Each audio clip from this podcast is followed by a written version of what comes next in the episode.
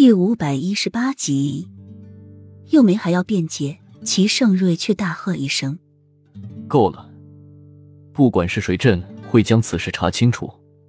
无论是谁，朕这次绝对不会心软。”皇上，真的不是臣妾。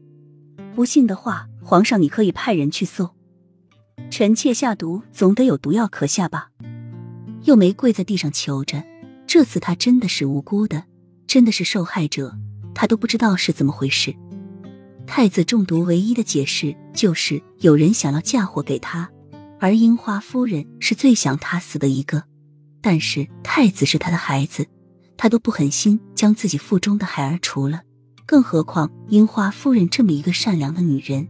太子可不是一个婴儿，已经六岁了，再狠心的母亲也下不了手啊。那到底是谁要陷害他？要把这件事嫁祸给他，他想来想去想不到任何人，唯有樱花夫人最为可疑了。洛英哭泣的眸子一闪，一滴晶莹的泪珠就从眼睑处流下，抿起的嘴角不着痕迹的露出一个冷凝的弧度。皇上找到了。一个侍卫将一瓶瓷杯玉的药瓶递到齐盛瑞面前，齐盛瑞盯着那个小小的药瓶，犹豫了半天，接过去。打开一闻，砒霜特有的味道在他鼻尖蔓延，随之染红了双眸。齐盛瑞狠狠的将整瓶药洒到幼梅的身上，狂怒的嘶吼着：“这是什么？你一而再、再而三的让朕如何信你？来人，将皇后拖到宗人府去。”洛英冷冷的看着幼梅被侍卫拖出去，任凭她如何喊叫，齐盛瑞都无动于衷。他的双拳握得紧紧的。脸上的神情分不清是阴冷还是痛楚，但是却让人不敢直视下去。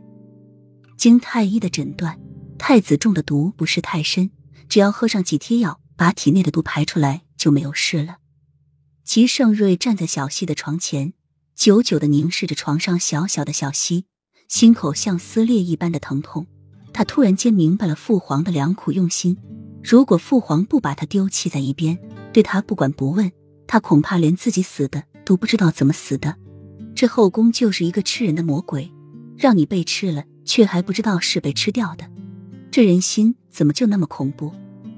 洛英端来药，一口一口的喂着昏迷过去的小溪，脸上的神情悲痛、揪心、难受，最多的则是深深的自责和担忧。